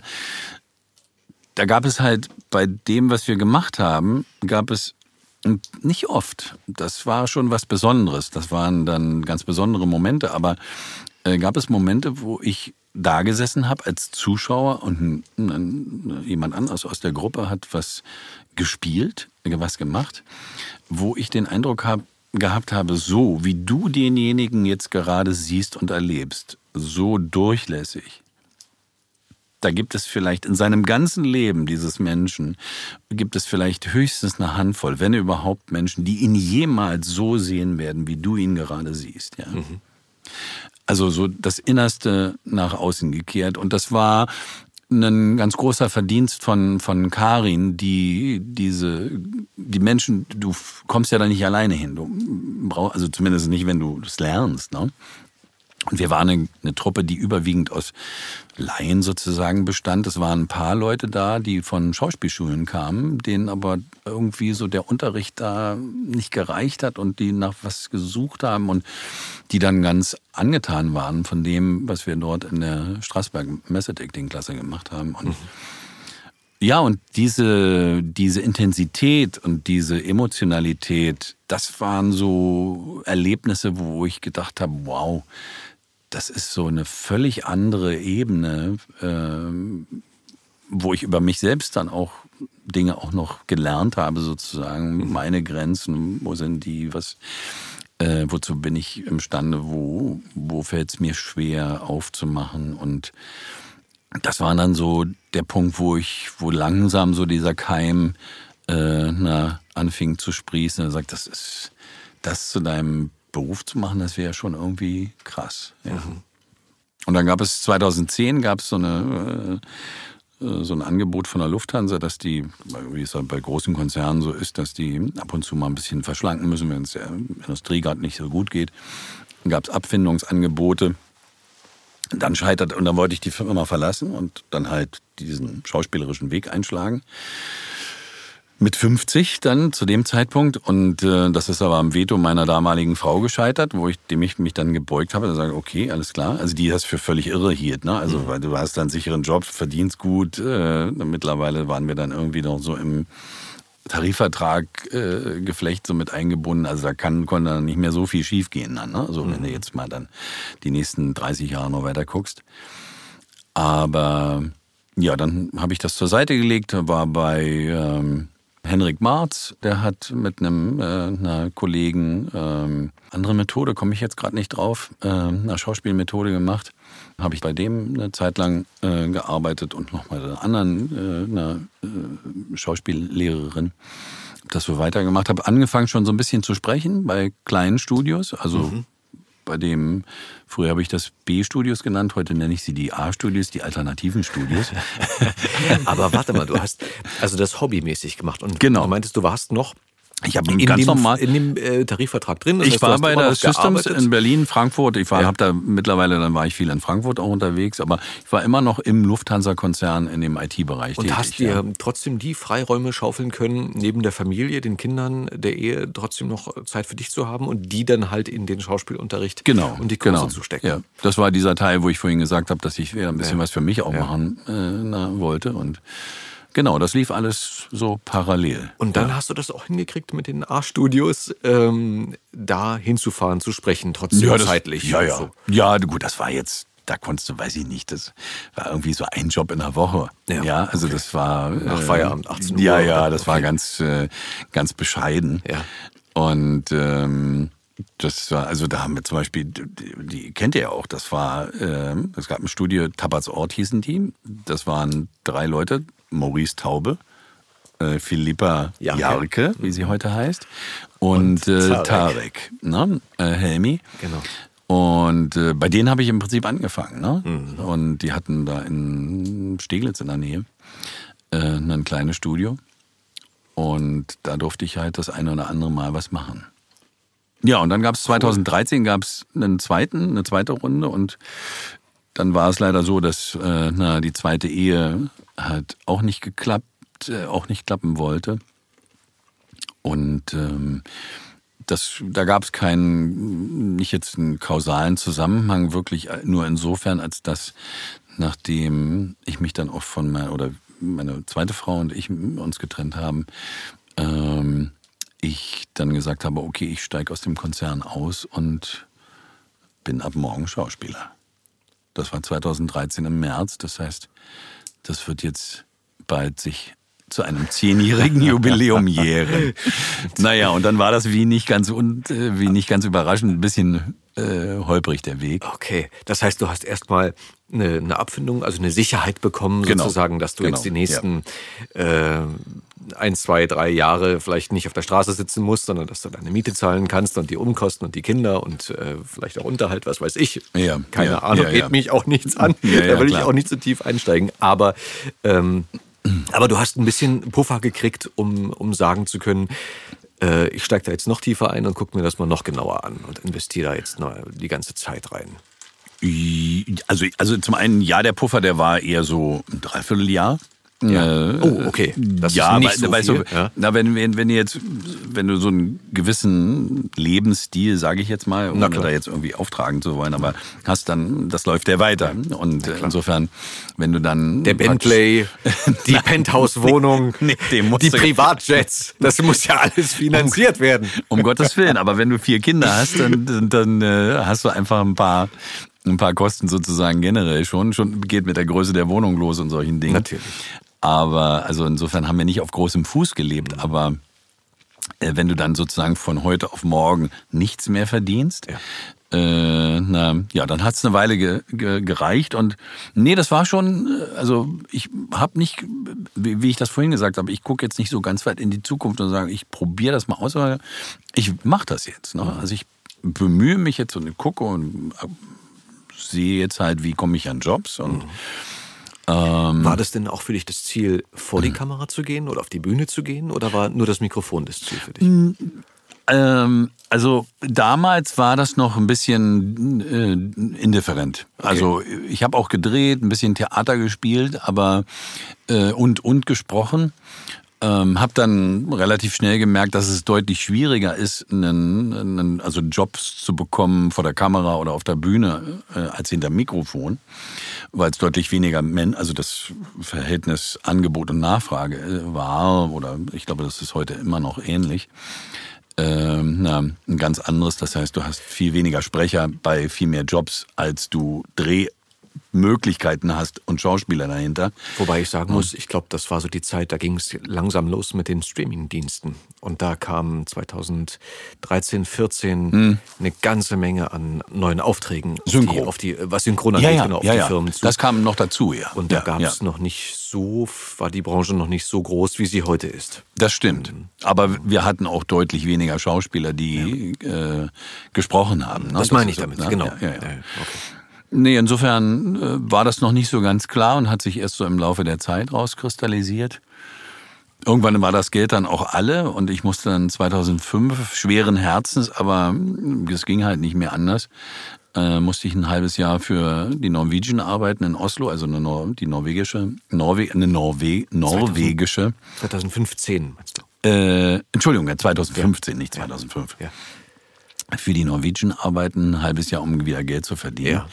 Äh, na, und dann ähm, wieder mich auf das Schauspiel komplett konzentrieren zu können. Als ich dann zurückgekommen bin aus Oslo, hatte ich dann aus Glück in einer Krimiserie einen Kommissar für ein paar Folgen spielen zu dürfen in Köln und Welche Serie Ähm, war das? Ach Gott. Äh, eine Vorabendserie. Ja, also, ich, das heißt, hieß, glaube ich, Verbrechen aus Leidenschaft. Also jetzt, äh, das äh, war jetzt nicht hochklassig, wobei ich bei solchen Sachen immer gedacht habe, das ist eigentlich egal. Also wenn du als, als Sven dort das äh, dich mit der Figur beschäftigst und das Beste versuchst rauszuholen, äh, zu machen, dann ist es nicht ganz egal, aber dann ist es eher zweitrangig, ob wann das läuft und ob der Rest des Casts kacke ist und ob die Geschichte kacke ist. Natürlich unterstützen viele Dinge einen, einen guten Charakter dann auch oder deine Rolle, aber ähm, am Ende des Tages musst du mit der Leidenschaft daran gehen. Das ist mal mindestens genauso wichtig. Insofern habe ich mich darüber gefreut, dass ich das machen durfte, obwohl das jetzt nicht der Tatort war oder äh, Vergleichbares. Ähm, Aber ich finde den Ansatz sehr richtig, sehr gut, dass man sagt, ich gehe mit der, dem gleichen Anspruch an die Figur, an die Rolle Ja. ran, bei dem Job wie bei dem Job. Ich Ja. versuche immer das Beste zu geben, denn es wird gesehen von Ja, Menschen. ja. Ich habe in einer Folge habe ich mir habe ich Hendrik gefragt, Hendrik Marz gefragt, ob er mich am Set coacht. Ja. Die anderen haben gedacht, was ist mit dem los? Ist der völlig durchgeknallt? Der spielt hier so eine, der, kommt da mit einem Coach an, ja. Dann habe ich das erstmal geklärt, ob das überhaupt möglich ist. Und mit Henrik dann darüber gesprochen, was er haben will. Und dann war er zwei, zwei Drehtage oder drei Tage, weiß ich nicht, wie, viel, wie lange wir gedreht haben an der Folge. Drei Drehtage oder so, war er am Set und hat mit mir gearbeitet an der Rolle, ne, an der Figur. Ne? Und ähm, Klammer auf, das war bei, ich war auch mal bei einer Vorabendserie, war mal bei Rote Rosen für ein Jahr und das ist, Ja. ist dort gang und gäbe, dass äh, Coaches am Set sind. Okay. So, Okay. die betreuen, dann hast du vielleicht zwei, drei, die halt für, für alle zuständig sind, Okay. aber du kannst immer zu jemandem zugehen und sagen, ey, können wir mal an der Szene arbeiten Okay, oder so, okay, das ja. mal durchsprechen. Also ich finde, das ist gar nicht so unüblich. Okay. Also für die, für die Konstellation damals war es ein bisschen seltsam, aber äh, na, schön das zu hören. Ja, es. Also ich habe das damals als eigener Tasche bezahlt dann, ne? Äh, damit mal äh, Gut investiertes Geld. Grüße gehen raus an Henrik. Henrik auch ein bisschen Spaß hatte daran. Ja. Ja, und dann äh, ging das eigentlich so in Anführungsstrichen schleichend. Also ich hatte, denke ich, großes Glück. Du hast das ja eben auch schon gesagt, dass der Markt einfach boomte und dass ich in eine Zeit, äh, da in einer Zeit eingestiegen bin, wo es wirklich eine große Nachfrage gab. Mein anderes Glück war wahrscheinlich einfach mein Alter. Ich bin, wie gesagt, mit 53 dann aus dem Konzern raus und wenn du jetzt äh, guckst, neue junge Kollegen, die jetzt irgendwie sich in den Kreis der Synchronsprecher begeben, dann sind das eben ja eben eher die mit 20er, 30er vielleicht und, Ja. und eben nicht die, da gibt's auch welche, aber eher seltener, die 50er Jahr, Jahrgänge oder die 50 sind oder älter. Und insofern, ja, hatte ich Glück, äh, schöne Rollen bekommen zu dürfen. Du hast das vorhin einmal gesagt, Billions, das war 2016, also auch schon dann so in den Anfängen eigentlich noch. Ich wollte gerade sagen, das muss ja dann so, dann richtig, also wenn man das so sagen kann, du hast ja vorhin schon erwähnt, dass du ein bisschen früher auch schon angefangen hast, kleinere Sachen zu sprechen Ja. nebenher, aber so der, der richtige Einstieg bei dir, dass, dass ich dich auch ähm, gesehen habe, dass, dass man sich im Studio begegnet ist oder so, würde ich sagen, war nicht vor 2016 für mich persönlich. Das ist gut möglich, so, ja. Dass man ja, sagt, ja. da sind wir uns dann das erste Mal Ja. vielleicht begegnet und und dann gab es so eine Zeit, ich würde sagen ab 2018 oder 19 vielleicht sogar, dass es bei dir richtig gut lief auf einmal, dass du auch wirklich tolle Schauspieler, äh, wir haben kurz das angerissen, ne? den äh, Delroy Lindo sprichst du sehr Ja. viel in letzter Zeit, Ja, toller schwarzer Kollege. Ja. Ähm, da haben wir ja auch öfter mal eine Vater-Sohn-Beziehung zusammen Ja, gehabt. ja, das ist richtig, ja. ja. Und, ähm, und das sind ja schon, wie soll ich sagen, das ist ja schon ein durchaus ein Meilenstein, auf den manch ein Kollege sein Leben lang hinarbeitet. Und den hast du in relativ kurzer Zeit äh, erreicht. ja. ja. Also von außen betrachtet, dass natürlich da auch da viele Jahre Arbeit dahinter stecken, um an den Punkt zu kommen, das, äh, das sieht man natürlich dann auf den ersten Blick nicht. Ja, also ich bin da, also es ist so eine Mischung aus Demut äh, und, und Freude, dass, äh, was ich da empfinde, dass ich das alles machen durfte. Ähm, ich denke oft, wenn ich mit, mit Kollegen zusammen bin oder an Orten bin, wie ich darüber vielleicht vor 10 oder 15 Jahren gedacht hätte, wenn ich mir jetzt hätte vorstellen müssen oder mir man gesagt hätte, äh, du, da wirst du irgendwann mal stehen und das und das machen. Das wäre ja wunderbar.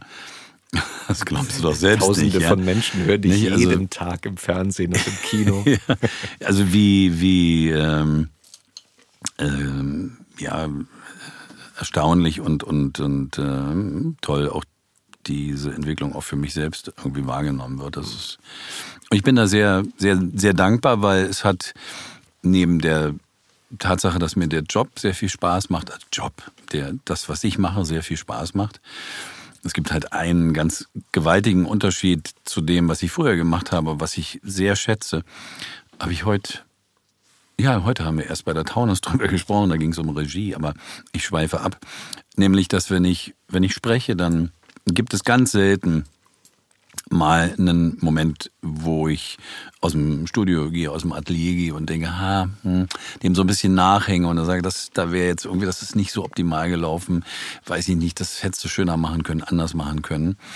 Das passiert schon mal, aber Gott sei Dank nicht allzu häufig und dann dauert es vielleicht eine Stunde oder zwei und dann ist das weg. Ähm, das war halt früher ganz anders. Da habe ich halt Dinge mit nach Hause genommen und die haben mich die ganze Nacht beschäftigt und ein ganzes Wochenende beschäftigt. Die gingen mir nicht aus dem Kopf. Und das ist so wertvoll für mich jetzt, der das ganz anders kennt, dass ich die Tür zumache, wie man so schön sagt, und dann ist gut. Ne? Und äh, selbst wenn irgendwas Blödes passiert ist, weil man irgendwie aneinander geraten ist oder sowas auch selten passiert, sehr selten passiert. Aber ja, ja gut, dann schwamm drüber. Das ist jetzt nichts, worüber man sich noch ewig Gedanken machen muss. Und das ist eine Sache, die, äh, eine, die die Qualität meines, meines Lebens total äh, verändert, verbessert hat. Und dieses äh, Vagabundenleben sozusagen, was wir ja führen, dass wir irgendwie von einem Termin, von einem Ort zum nächsten tagtäglich und ich eigentlich heute nicht weiß, was ich morgen mache oder übermorgen mache, wo viele sagen, Mensch, wie machst du denn das? Das ist doch völlig blöd. Wie planst du denn deine Tage? Das ist doch scheiße. Ne? Sag ich, nee, das ist schön. Also gut, das ist vielleicht nicht für jeden schön, aber auch das schätze ich sehr, weil es mir eben halt trotz manchmal viel Arbeit unterm Strich so viel Freiraum lässt, mich um meine Familie, meine Kinder, meine Mutter, äh, meine Freundin, die Menschen, die mir halt wichtig und lieb sind, zu kümmern. Oder auch zum Beispiel hier sein zu dürfen und Ja, sowas zu ja, machen.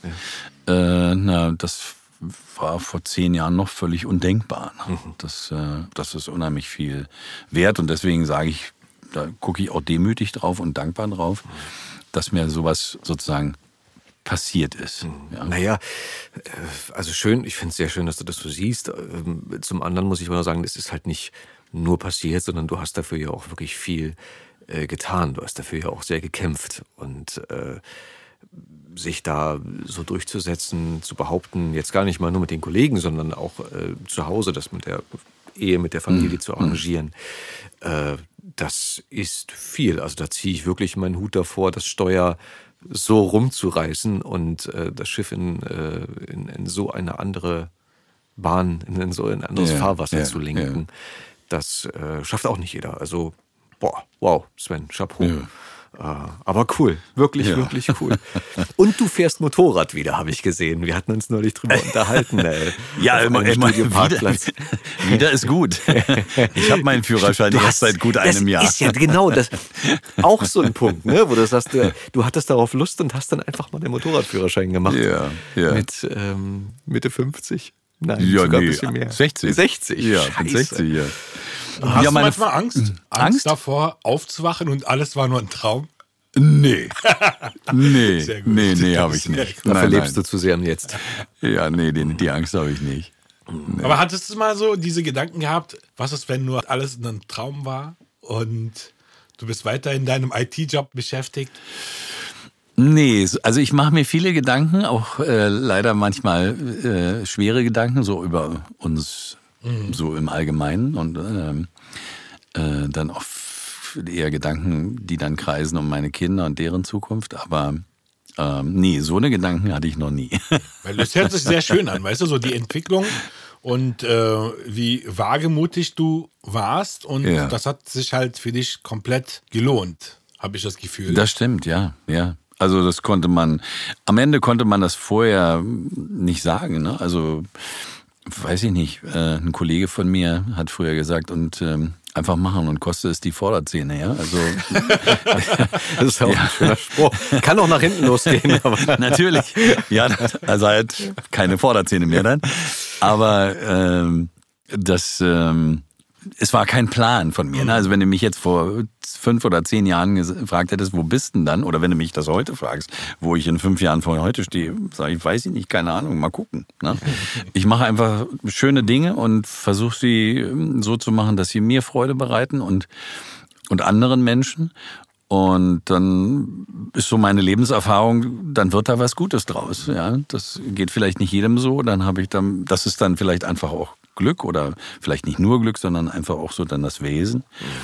Aber ähm, nee, insofern habe ich keine Angst, dass das irgendwann Schnipp macht und vorbei ist. Und dann ist es tatsächlich auch so, äh, wenn jetzt morgen beispielsweise durch keine Ahnung was die gesamte Synchronbranche äh, den Bach runtergeht, ja, und ab äh, März haben wir null Jobs, ja, keine Ahnung. In der Theorie, ne? Dann ja. habe ich halt immer noch äh, meinen, mein erstes Leben und sage, okay, das beunruhigt mich jetzt eigentlich nicht so sehr, weil das würde ich nicht gerne machen. Und ähm, aber nicht, weil ich den anderen Job äh, gehasst habe. Ja, das hat mir bis zum Schluss großen Spaß gemacht. Ich durfte auch sehr viele verschiedene Sachen machen. Aber ähm, trotzdem wäre das sehr schade. Aber ja, gut, dann muss ich mich halt wieder um Flugzeuge und Flughäfen kümmern, dann ist das halt so. Das, ist, ja. das knüpft eigentlich ganz schön an an äh, diesen hm. Spruch, den wahrscheinlich viele junge Menschen zu hören bekommen von ihren Eltern, die den Beruf des Schauspielers ergreifen möchten, bei dem die Eltern sagen, Junge oder Mädchen, lern erstmal was Anständiges und deine Faxen kannst du dann danach machen. Hm. In dem Fall ist da natürlich auch was dran, dass du sagst, du hast ein Handwerk, auf das du zurückgreifen kannst, falls äh, das mit der Branche aus welchen Gründen auch immer hm. schwierig wird ja, ja. Äh, oder schwierig wird mit der Branche ähm, in dieser Branche sein, sein Geld zu verdienen. Das war ja wohl im Osten so, ne? Bevor man Schauspiel studieren durfte, musste man erstmal eine Lehre abgeschlossen haben. Das kann ich dir so gar nicht sagen. Also ich weiß, dass. Also mir, mir ist so, als ob ja. eines unserer Gäste das oder was wir die Geschichte hatten, das kann ich dir jetzt gerade so nicht mehr sagen. Aber auf jeden Fall, wie dem auch sei, mhm. ähm, kann es natürlich nicht schaden, ja. ja, äh, ja. Gerade in der heutigen ja, Zeit. Denn ich glaube, nur ein sehr kleiner prozentualer Anteil von den angehenden Schauspielern können einen guten Lebensunterhalt aus diesem Beruf ziehen. Mhm. Und viele mhm. halt eben nicht, leider. Aber gut, das ist so ein altes Lied, das wiederholt sich, glaube ich, immer wieder. Warst du zu Beginn ähm, in der Sprecheragentur im Synchro? Also nicht zu, also zu der, ich sag jetzt mal, Tappertsort-Zeit, äh, hm. nee. da war das ja auch gar nicht nötig, aber ich müsste jetzt, äh, wie man so schön sagt, ich müsste lügen, aber ich glaube, 2013 bin ich dann auch mit dem Startschuss sozusagen, ich bin jetzt ab morgen Schauspieler und Sprecher, bin ich bei Office of Arts eingestiegen. Ja, das war meine, genau, das war mein, ich glaube, relativ früh. Ja, vielleicht war es 14 oder so, aber recht, äh, recht früh. Und ähm, bin dann auch einige Jahre bei Thomas gewesen. Grüße gehen raus. Ja, Ja, genau. Heute gerade erst gesehen.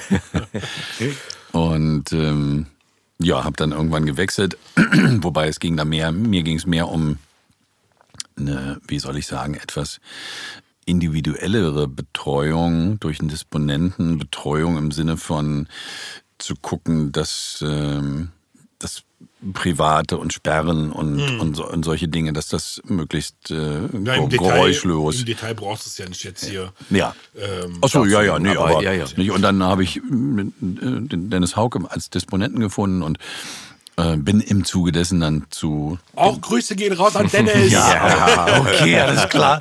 Ich habe das jetzt verstanden, dass da mal Grüße rausgehen. Ja. Mama, da gehen jetzt Grüße raus an dich auch. Und Kinder. Grüße Niklas, an die Kinder. Marlon, Keno, Lara, ihr seid auch gegrüßt. Und Susanne, meine Freundin, ja. Grüße gehen raus an Susanne. So, das hätten wir jetzt auch. Okay, danke. Du, du bist ja, du, du bist ja auch, aber du musst ja dann weiter in einer Agentur sein. Ich meine, Ja. du warst ja neulich auch bei eBay, einer eBay-Werbung. Warst so. du ja auch vor der Kamera zum Beispiel. Naja, ich bin ja bei drei Agenturen. Ah, okay. Na. Ja, es ist tatsächlich so, ich bin halt für Synchronsprechen, bin ich in einer, für Werbejobs vorm Mikrofon bin ich in einer anderen. Grüße gehen raus an Dennis Bergemann Okay. von der Sprecherkartei. ähm, und äh, für Jobs vor der Kamera, egal ob jetzt äh, äh, Schauspiel oder Werbung, habe ich eine weitere Agentur, Agentur Reizenstein. Grüße gehen raus an Kate. okay. Hat nicht mit Anke, hat, hat mit Anke nichts zu tun. Nein, Kate, nein, witzigerweise, ich dachte so, häufig ist der Name Reizenstein ja nicht. Dass die sich irgendwie beide kennen, nee, kennen sie sich nicht. Ah, okay. Nee, die haben nicht, sind auch irgendwie nicht miteinander, vielleicht irgendwie ganz weit, aber sie wissen nichts voneinander. Aber auch da merkt man wieder, wie viel Energie man in dem Beruf beziehungsweise in die äh, da reinstecken muss, Jobs zu bekommen. Denn auch Ja. diese Agenturen finden sich ja nicht von alleine. Das stimmt, ja. Ja, ja, ja. Schön. Ja, so ist das, ja. Ähm, denn ich meine, da du ja vorhin schon dachtest, äh, dass du gerne im, im Jetzt lebst und äh, wer weiß, was du kommt. Ich meine, zwei Sachen noch. Du könntest ja dann wahrscheinlich eher weniger sagen, wo du dich in fünf Jahren siehst. Oder hast du da so ein Gusto, dass du sagst, ich fände es schön, wenn, wenn das so und so kommt. Oder wenn alles so bleibt, wie es ist. Wenn alles so bleibt, wie es ist, das klingt irgendwie so, das klingt doof. In meinem Leben, egal ob das in meinem alten Beruf war oder im jetzigen, sind die Dinge tatsächlich mehr zu mir gekommen als ich zu den Dingen. Das, was nicht heißt, dass ich faul war oder nicht auf was dafür tun musste, ohne Frage. Aber ähm, Du hast die Zeichen erkannt. Und sie. ja, weiß ich, ich, was auch immer der Grund dafür ist, aber und und äh, das so so lief das jetzt 62 Jahre lang und ich denke, wenn das die nächsten 10, 15, 20 Jahre auch noch so läuft, das ist alles wunderbar. Okay. Dass ich Dingen begegne, so würde ich es vielleicht formulieren, Ja. die ich ähm, die ich mag, die ich liebe, ähm, Produktion, Charaktere, Regisseure, andere Sprecher, solche Begegnungen, wie wir sie jetzt gerade haben, die einfach für die Seele gut sind und ja, und tollerweise darf ich damit auch mein Geld verdienen. Und die ähm, auf Details jetzt irgendwelche. Natürlich freue ich mich, wenn ich eine anspruchsvolle Rolle oder einen Schauspieler sprechen darf, synchronisieren darf, der einfach toll spielt. Ne? Ja. Der muss jetzt noch nicht mal besonders bekannt sein. Also, ja, das hat damit eigentlich jetzt gar nichts direkt zu tun. Aber ähm, nö, ich weiß nicht. Ich, das Einzige, was ich jetzt wagen würde, ist vielleicht, dass ich, was ich vorhin am Anfang, glaube ich, schon gesagt habe, nee, wenn ich jetzt mit 67 ist bei mir, glaube ich, ist es soweit, irgendwie im Februar, glaube ich.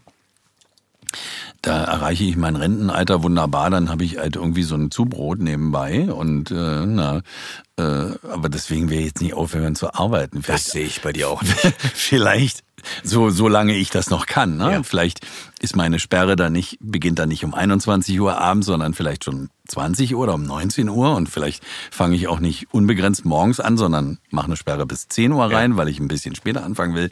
Das kann alles sein, das kann ich mir vorstellen, aber Ja, haben wir letztens erst darüber gesprochen, Lottogewinn oder irgendwie sowas. Ich denke, okay, wenn ich eine Million gewinnen würde, wunderbar. Das ist toll, würde ich viel für meine Kinder, an meine Kinder denken, aber ich würde deswegen nicht aufhören zu arbeiten. Was, das ist doch, dazu ist das viel zu schön. Ja. Warum soll ich das wegtun? Das ist ja Blödsinn. Ne? Schöne Worte, ja. Ja. Und ähm, meine letzte Frage für, an dich als, ja. als ITler. oh Gott, oh Gott, das ist so lange her. ja. Löst die KI uns ab? Ach du grüne Neune, dieses Thema, wunderbar. ah, ähm, Keiner hat eine Glaskugel, aber in solchen, du hast einen guten Einblick.